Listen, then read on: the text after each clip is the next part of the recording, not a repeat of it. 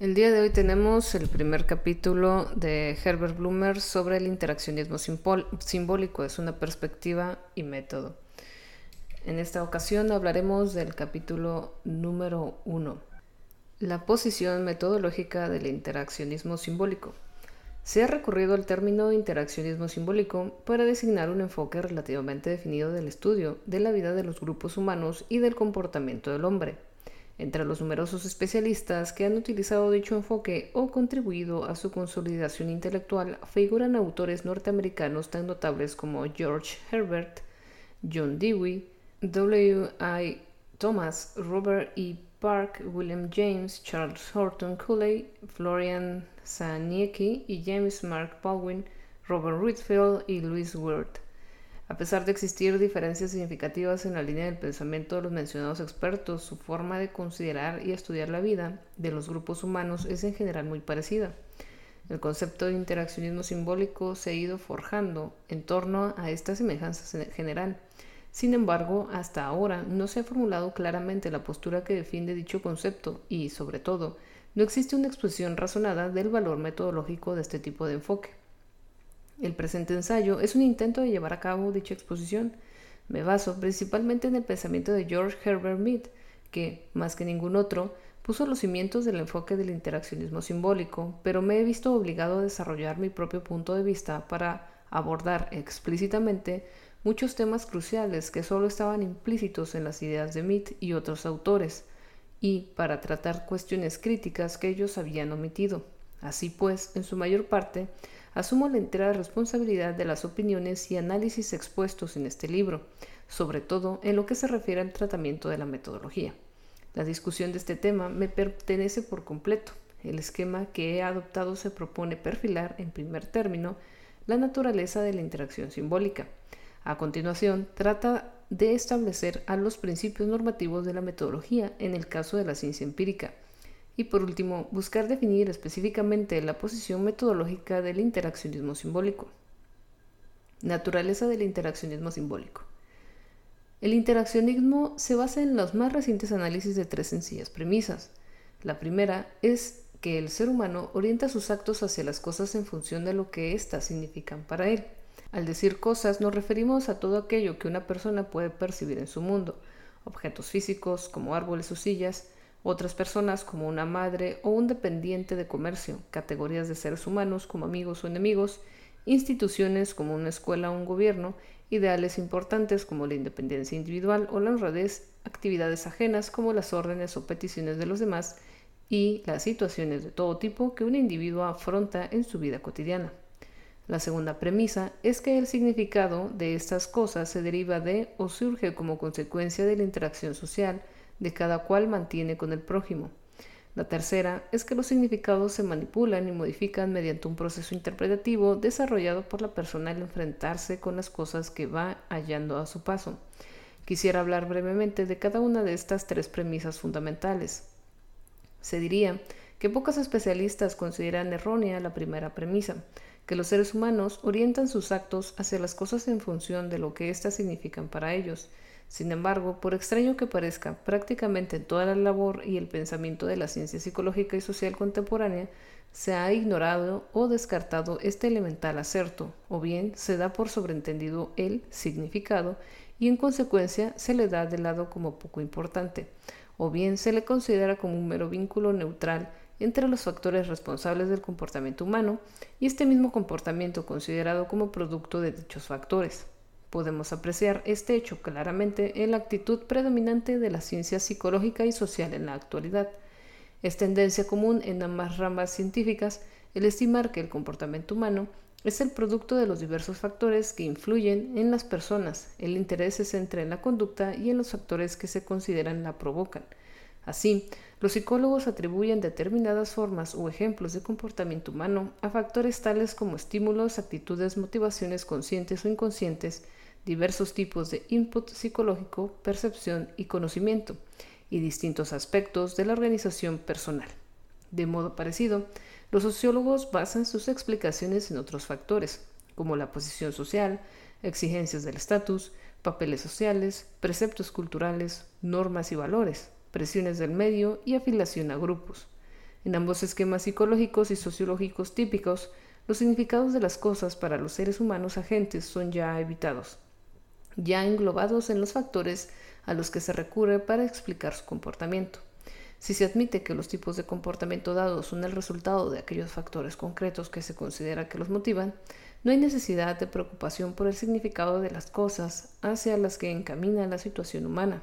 Basta con determinar los factores desencadenantes y el comportamiento consiguiente, o si es preciso, con tratar de integrar en el conjunto el elemento significado, bien considerándolo como un vínculo neutral entre estos y la conducta en que se supone dar lugar.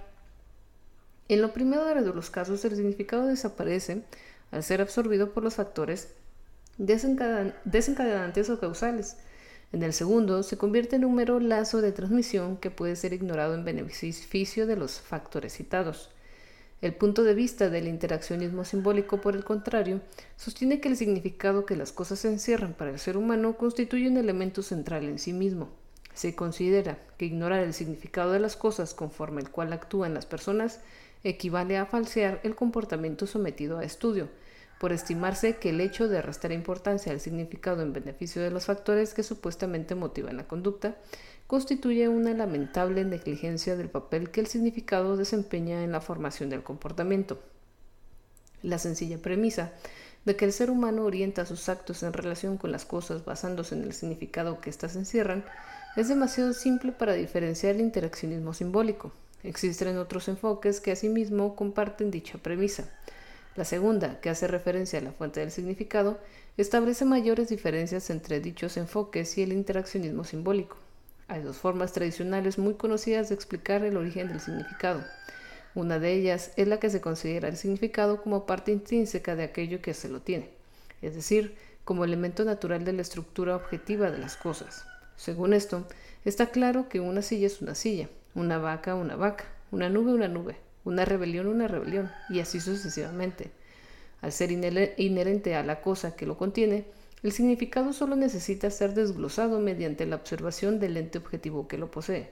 Por así decirlo, el significado emana de la cosa y por ende su formación no es fruto de ningún proceso. Lo único que hace falta es reconocer el significado que encierra esa cosa. Se advierte enseguida que este punto de vista refleja la postura tradicional del realismo en la filosofía, postura ampliamente adoptada y hondamente arraigada en las ciencias sociales y psicológicas. El otro punto de vista importante y tradicional considera que el significado es una excrescencia física añadida a la cosa por aquel o aquello para quienes ésta posee un significado. Se considera que este añadido físico es una expresión de los elementos constitutivos de la psique, la mente o la organización psicológica de la persona. Entre tales elementos cabe citar las sensaciones, sentimientos, ideas, recuerdos, móviles y actitudes. El significado de una cosa no es sino la expresión de los elementos psicológicos que intervienen en la percepción de la misma. Por lo tanto, se pretende explicar el significado de esa cosa aislando los elementos psicológicos concretos que producen el significado.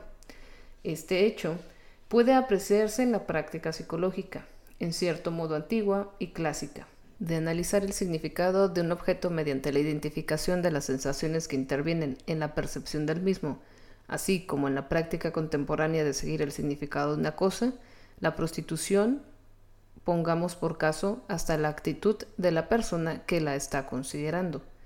El hecho de reducir el significado de las cosas a elementos psicológicos limita los procesos de formación del significado a aquellos que son necesarios para despertar y reunir los elementos psicológicos que lo producen. Tales procesos son de índole psicológica e incluyen la percepción, cognición, represión, transferencia de sentimientos y asociación de ideas. El interaccionismo simbólico considera que el significado tiene un origen distinto a los sostenidos por los dos puntos de vista predominantes que acabamos de examinar. No cree que el significado emane de la estructura intrínseca de la cosa que lo posee, ni que surja como consecuencia de una función de elementos psicológicos en la persona, sino que es fruto del proceso de interacción entre los individuos. El significado que una cosa encierra para una persona es el resultado de las distintas formas en que otras personas actúan hacia ella en relación con esa cosa. Los actos de los demás producen el efecto de definirle la cosa a esa persona. En suma, el interaccionismo simbólico considera que el significado es un producto social, una creación que emana de ella a través de las actividades definitorias de los individuos a medida que estos interactúan. Este punto de vista hace del interaccionismo una postura inequívoca cuyas profundas implicaciones discutiremos más adelante. La tercera premisa mencionada anteriormente define y diferencia aún más el interaccionismo simbólico. Mientras que el significado de las cosas se forma en el contexto de la interacción social y es deducido por la persona a través de esta, sería un error pensar que la utilización del significado por una persona no es sino una aplicación de ese significado así obtenido. Este error desvirtúa considerablemente la labor de muchos especialistas que, en los restantes aspectos, se ajustan al enfoque del interaccionismo simbólico.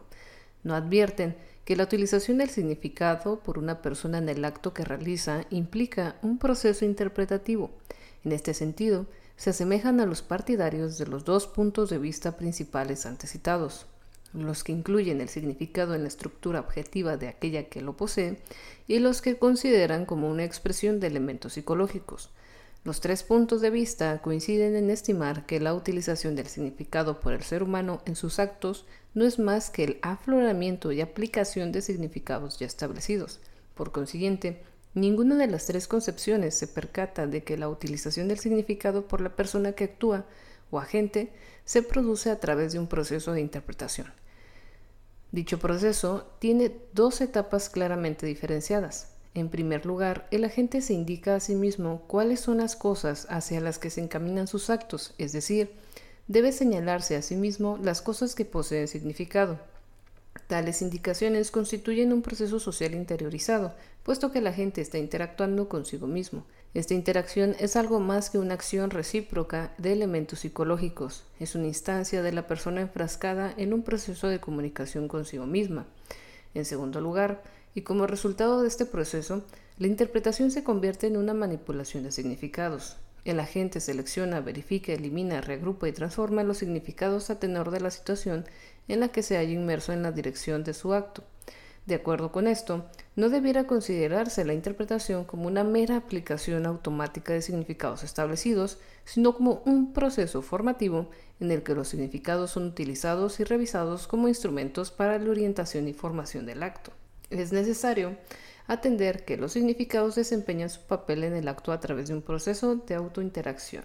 No es mi intención discutir en este momento los méritos de los tres puntos de vista que sitúan el significado respectivamente en la cosa misma, en la psique y en la acción social, ni tampoco pretende profundizar en el tema de que si el agente manipula los significados de un modo flexible en el curso de la formación de su acto, lo único que pretendo es señalar que, al estar basado en tres premisas, el interaccionismo simbólico conduce necesariamente al desarrollo de un esquema analítico muy característico de la sociedad y el comportamiento humanos.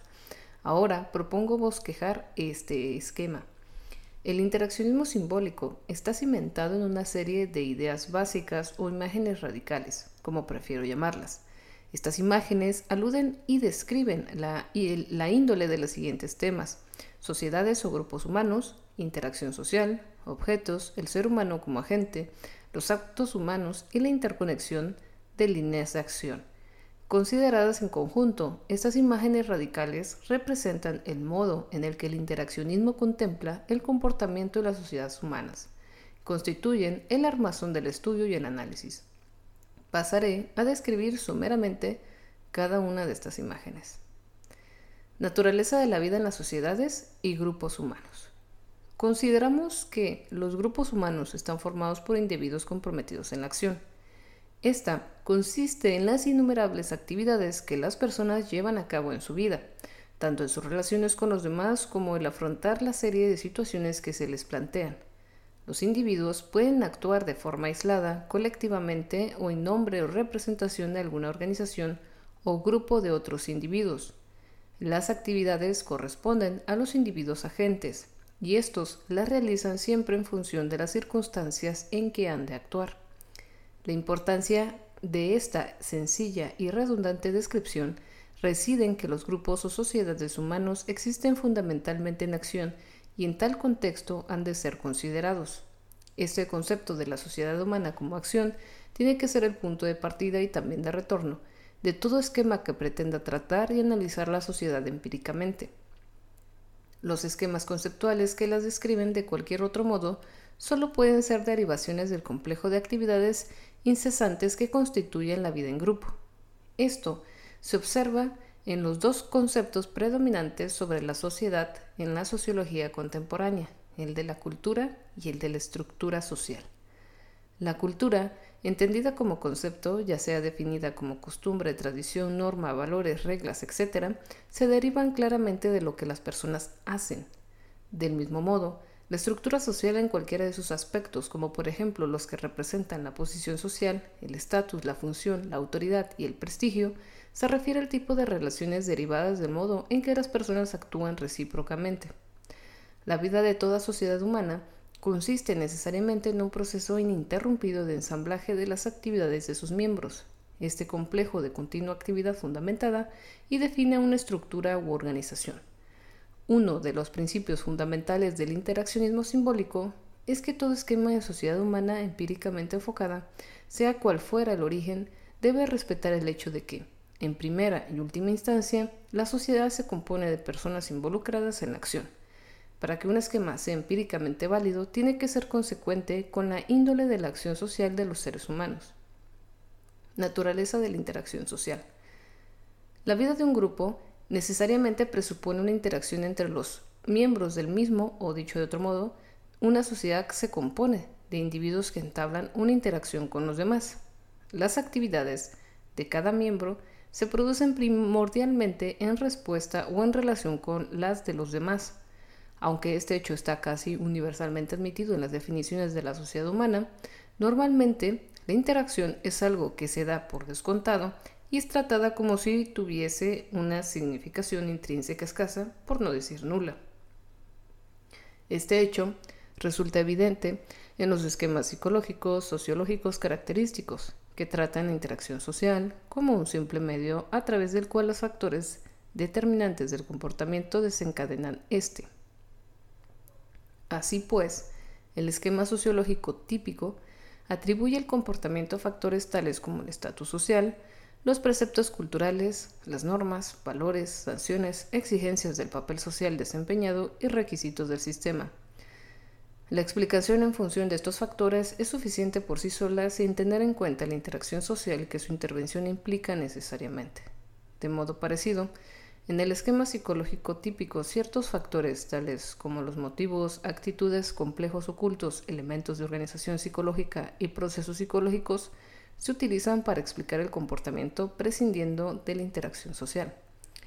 Pasamos así de este tipo de factores causales al comportamiento que supuestamente provocan. La interacción social se convierte en un simple foro a través del cual se desplazan los factores sociológicos y psicológicos determinantes para producir ciertas formas de comportamiento humano. Puedo añadir que la ignorancia de la interacción social no se remedia hablando de una interacción de elementos sociales como en el caso de un sociólogo que habla de una interacción de papeles sociales o de una interacción entre los componentes de un sistema social, o psicológicos, como cuando un psicólogo menciona la interacción existente entre las actitudes mantenidas por distintas personas. La interacción social se da entre los agentes y no entre los factores que les atribuyen. El interaccionismo simbólico no se limita a aceptar la interacción social, sino que le reconoce una importancia vital en sí misma. Dicha importancia reside en el hecho de que la interacción es un proceso que forma el comportamiento humano, en lugar de ser un simple medio o marco para la expresión y liberación del mismo. Simplificando, podría decirse que un ser humano en interacción con otras personas ha de tener en cuenta lo que cada cual está haciendo o a punto de hacer, es decir, está obligado a orientar su propio comportamiento o a manejar sus situaciones en función de aquello que toman en consideración. Por consiguiente, las actividades de los demás intervienen como factores positivos en la formación de su propio comportamiento. Ante los actos ajenos, una persona puede abandonar una intención o propósito, reconsiderarla, verificarla o cancelarla, intensificarla o sustituirla. Los actos de los demás incluyen en la decisión de una persona respecto de lo que proyecta hacer, pueden oponerse o impedir tal proyecto, exigir una revisión o motivar un planteamiento muy distinto del mismo. Todo individuo ha de lograr que su línea de acción encaje de alguna manera en las actividades de los demás. Estas han de ser tenidas en cuenta sin considerarlas simplemente como un ámbito para la expresión de lo que uno está dispuesto a hacer o planea realizar. Estamos en deuda con George Herbert Mead como autor del más profundo análisis de la interacción social hasta ahora realizado. Análisis que por otra parte se ajusta a los datos más realistas de que se dispone. Mead señala dos formas o niveles de interacción social en la sociedad humana, denominándolos respectivamente conversación de gestos y empleo de símbolos significativos. Yo los llamaré interacción no simbólica e interacción simbólica. La primera tiene lugar cuando una persona responde directamente al acto de otra sin interpretarlo. La segunda implica la interpretación del acto. La interacción no simbólica se manifiesta claramente en las respuestas reflejadas, como en el caso de un boxeador que automáticamente levanta el brazo para parar un golpe. Sin embargo, si el boxeador se detuviese a reflexionar que ese golpe de su adversario que parece avecinarse es solo una finta para cazarle, tal actitud formaría parte de una interacción simbólica. En tal caso, tendría que procurar descubrir la finalidad del golpe, es decir, su significado como parte del plan de su contrincante. En su asociación, los seres humanos entablan una clara interacción no simbólica responder inmediatamente e irreflexivamente los movimientos corporales, expresiones y tonos de voz de sus semejantes. Pero su forma característica de interacción se ejerce a un nivel simbólico, puesto que tratan de comprender el significado de los actos ajenos. El análisis de Mead sobre la interacción simbólica es de suma importancia. Considera que dicha interacción consiste en una exposición de gestos y una respuesta del significado de los mismos. Un gesto es aquella parte o aspecto de un acto en curso que encierra el significado del acto, más amplio, del cual forma parte. Por ejemplo, la amenaza de un puño como indicación de un posible ataque o la declaración de guerra por parte de un país que manifiesta así su postura y su línea de acción. Los ruegos, órdenes, mandatos, sugerencias y declaraciones son gestos que dan a la persona que los percibe o recibe una idea de la intención y propósito del futuro acto del individuo que los formula. La persona que responde organiza su respuesta basándose en el significado que los gestos encierra para ella. La persona que realiza dichos gestos se sirve de ellos como signos o indicaciones de lo que proyecta hacer, así como lo que desea que el otro haga o comprenda. Por lo tanto, los gestos tienen significado no solo para la persona que los hace, sino para aquella a quien van dirigidos. Cuando el significado es el mismo para ambas personas, éstas se comprenden mutuamente. De este breve examen se desprende que el significado de los gestos aflora a lo largo de tres líneas, la triple naturaleza del significado según Mead. Esos gestos indican lo que ha de hacer la persona a quien va dirigidos, lo que la persona que los hace proyecta realizar y finalmente la acción conjunta que debe surgir de la coordinación de los actos de ambas. Así, por ejemplo, la orden de levantar las manos de un ladrón da a su víctima es una indicación de la que ésta ha de hacer. B. Un indicador de lo que el ladrón se propone hacer, es decir, despojar a su víctima. Y C. Una indicación de la acción conjunta que se está formando, en este caso, un atraco. Si existe confusión o malentendido en cualquiera de estas tres líneas de significado, la comunicación no se produce, la interacción se dificulta y la formación de la acción conjunta se ve bloqueada. Para complementar el análisis del intercambio simbólico realizado por Mead, es preciso citar un aspecto más, a saber, que las partes implicadas en la interacción tienen que asumir necesariamente el papel de cada uno de los individuos involucrados, para indicar a una persona lo que tiene que hacer. El individuo que hace la indicación debe formularla, poniéndose en el lugar de quien la recibe. Para ordenar a su víctima que levante las manos, el ladrón tiene que concebir la respuesta de la víctima, poniéndose en su lugar. Por su parte, la víctima ha de captar la orden contando con el punto de vista del ladrón que la formula.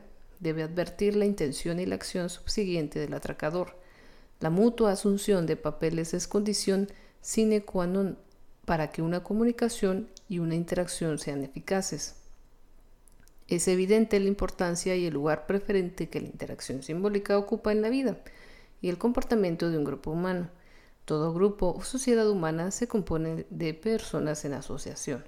Esta, adopta necesariamente la forma de individuos que actúan recíprocamente, entablando por lo tanto una interacción social que, a su vez, se ejerce característica y primordialmente a un nivel simbólico en la sociedad humana, como individuos que actúan individual o colectivamente, o como agentes de una organización determinada que entra en contacto con otra.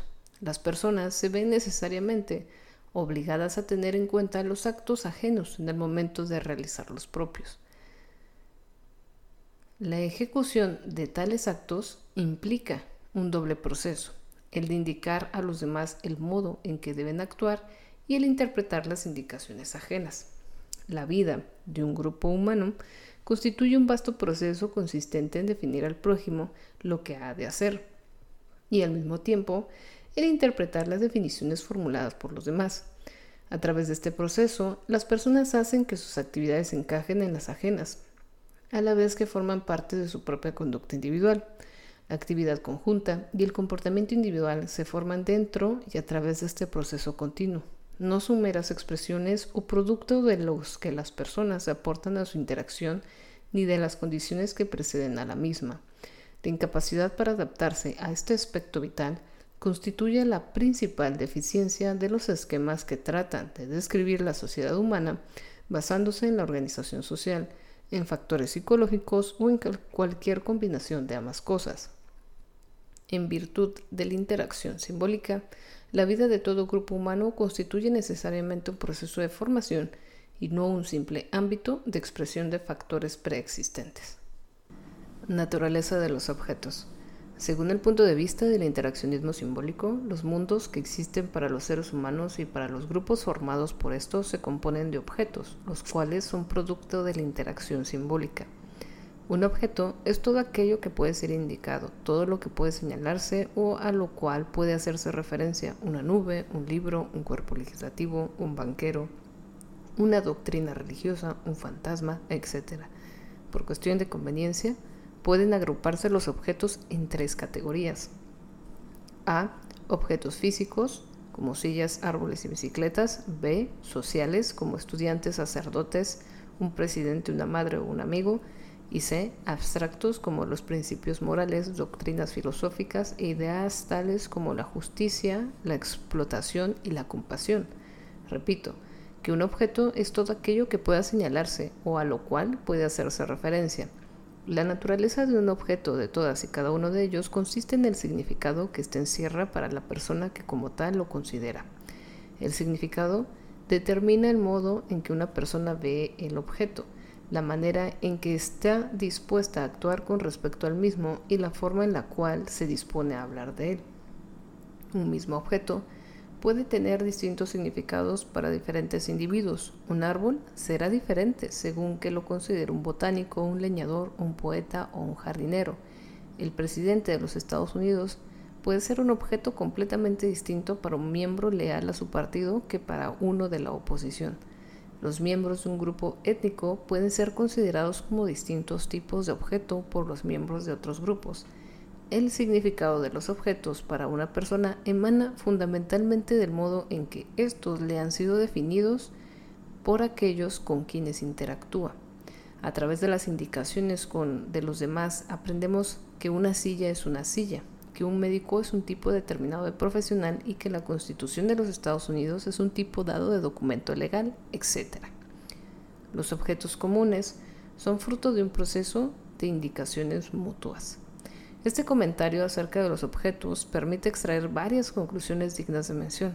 En primer lugar, nos proporciona una panorámica distinta del ámbito o entorno en que se desenvuelven los seres humanos. Desde el punto de vista de estos, el entorno se compone exclusivamente de aquellos objetos que unos seres humanos determinados identifican y conocen.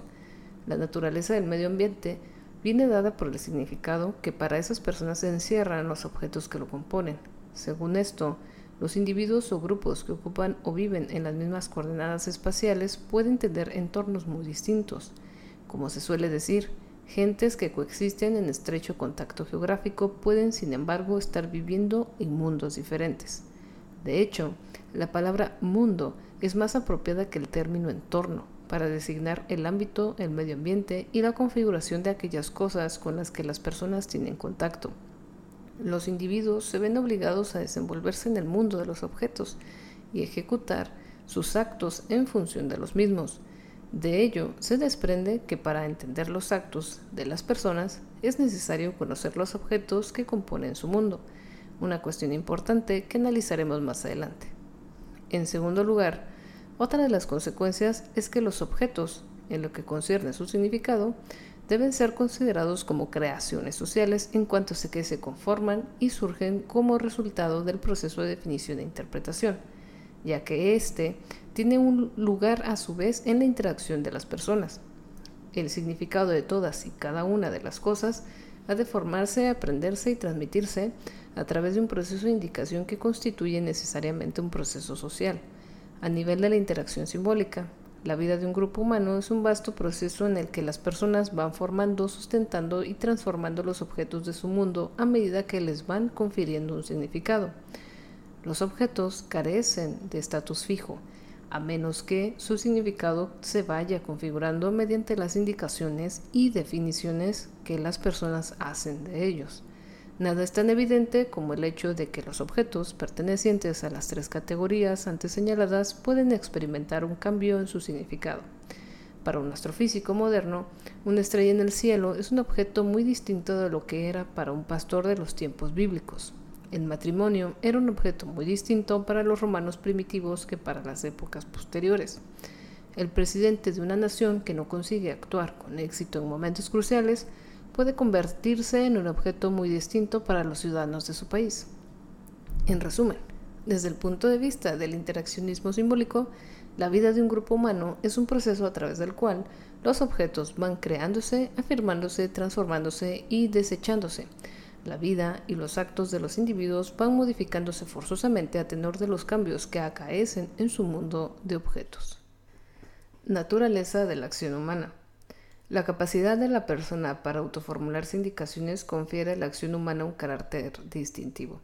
Significa que el individuo se halla ante un mundo que debe interpretar para poder actuar y no ante un entorno frente al que responde en virtud de su propia organización.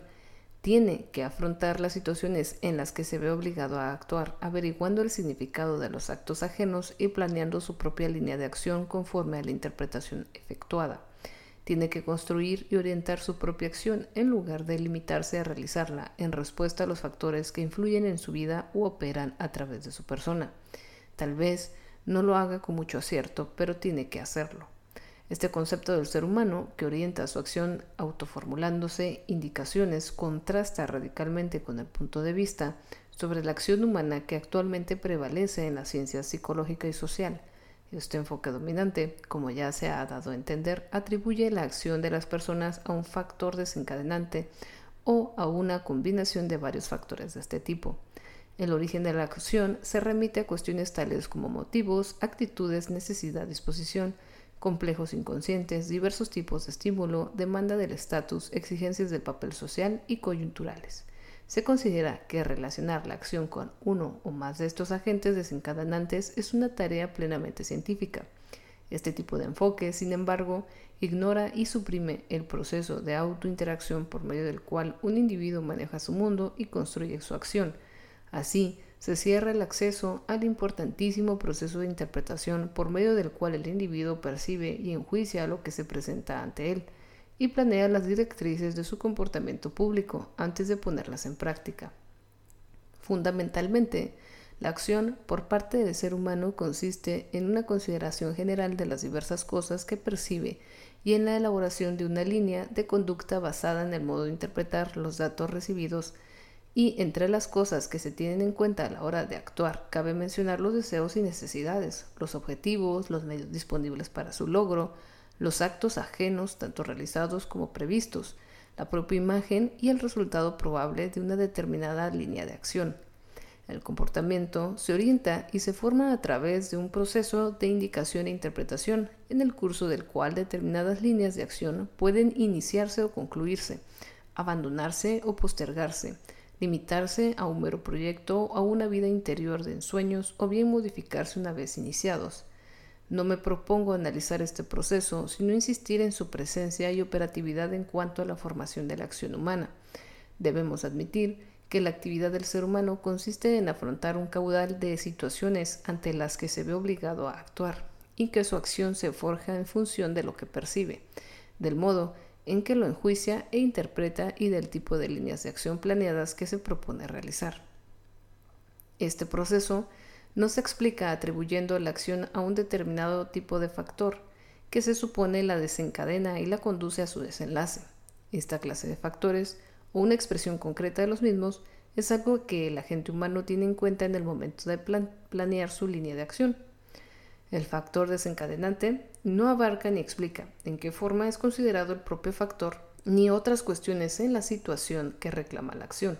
Es preciso internarse en el proceso definitorio de la gente para comprender sus actos.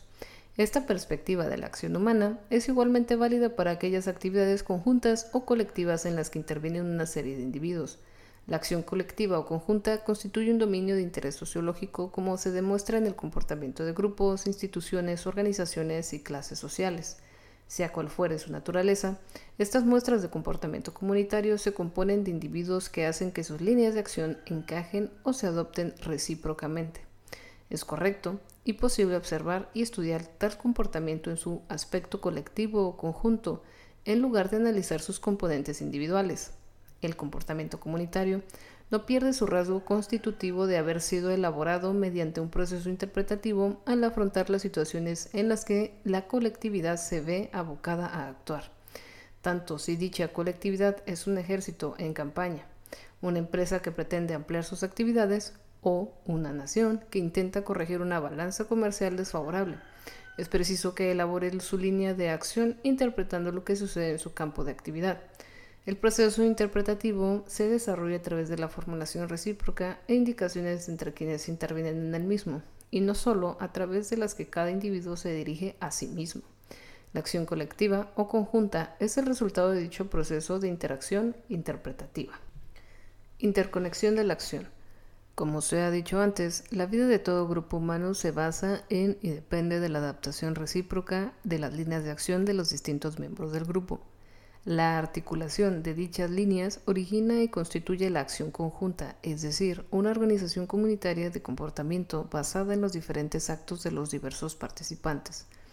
A pesar de estar formada por los actos que intervienen en su composición, la acción conjunta es distinta de cada uno de ellos y del conjunto formado por su mera agrupación.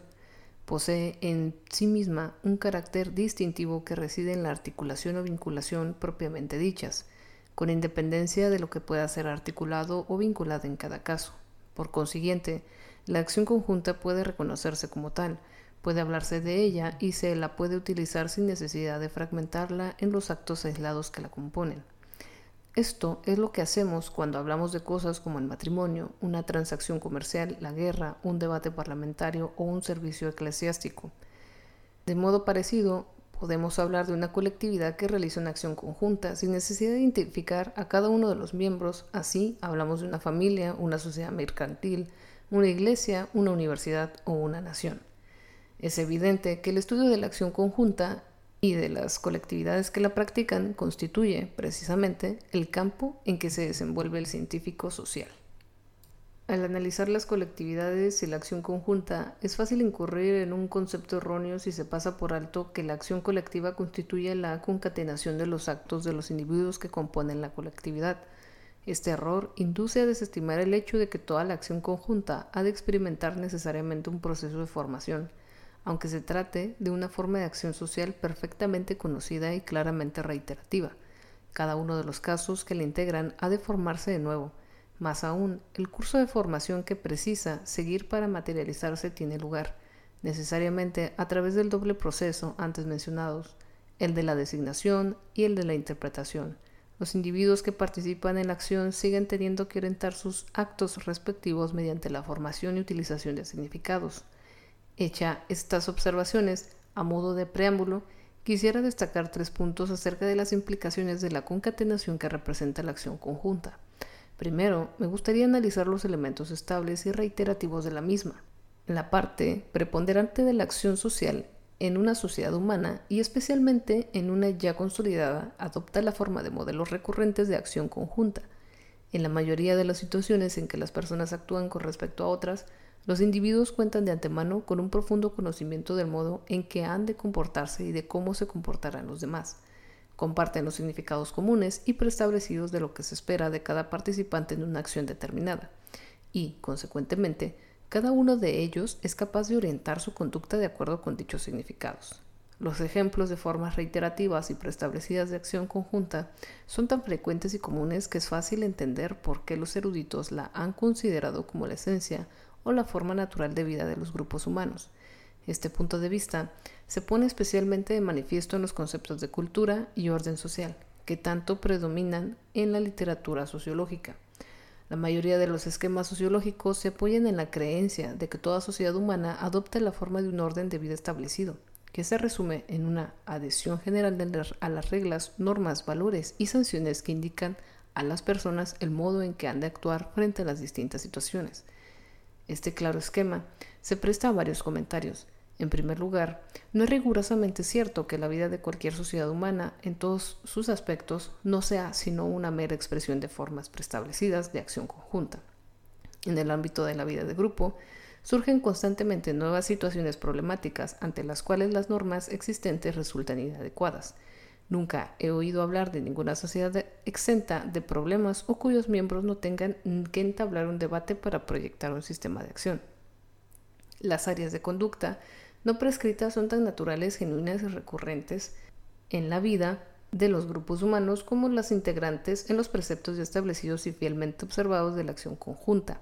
En segundo lugar, hemos de admitir que incluso en el caso de lo que se refiere a la acción conjunta reiterativa y preestablecida, cada uno de los casos que la integran ha de formarse de nuevo y los individuos participantes en la misma imagen siguen teniendo que elaborar sus líneas de acción y adaptarlas a las de los demás mediante el doble proceso de la designación y la interpretación.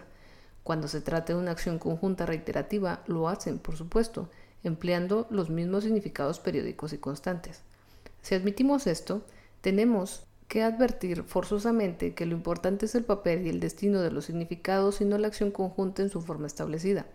La acción conjunta reiterativa y estable es el resultado de un proceso interpretativo en igual medida que cualquier nueva forma de acción conjunta que se desarrolla por primera vez. No es una afirmación social ni petulante. Los significados subyacentes en toda acción conjunta, consolidada y reiterativa son susceptibles tanto de presión como de esfuerzo, de incipiente descontento como de inferencia.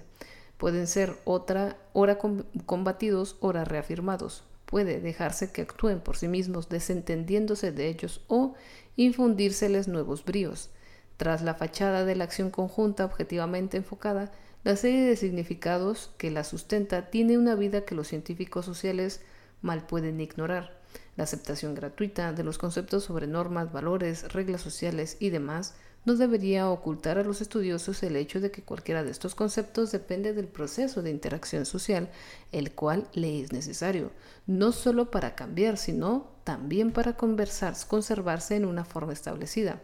Es el proceso social el que crea, sustenta las normas en la vida de grupo y no estas las que forjan y sostienen aquella.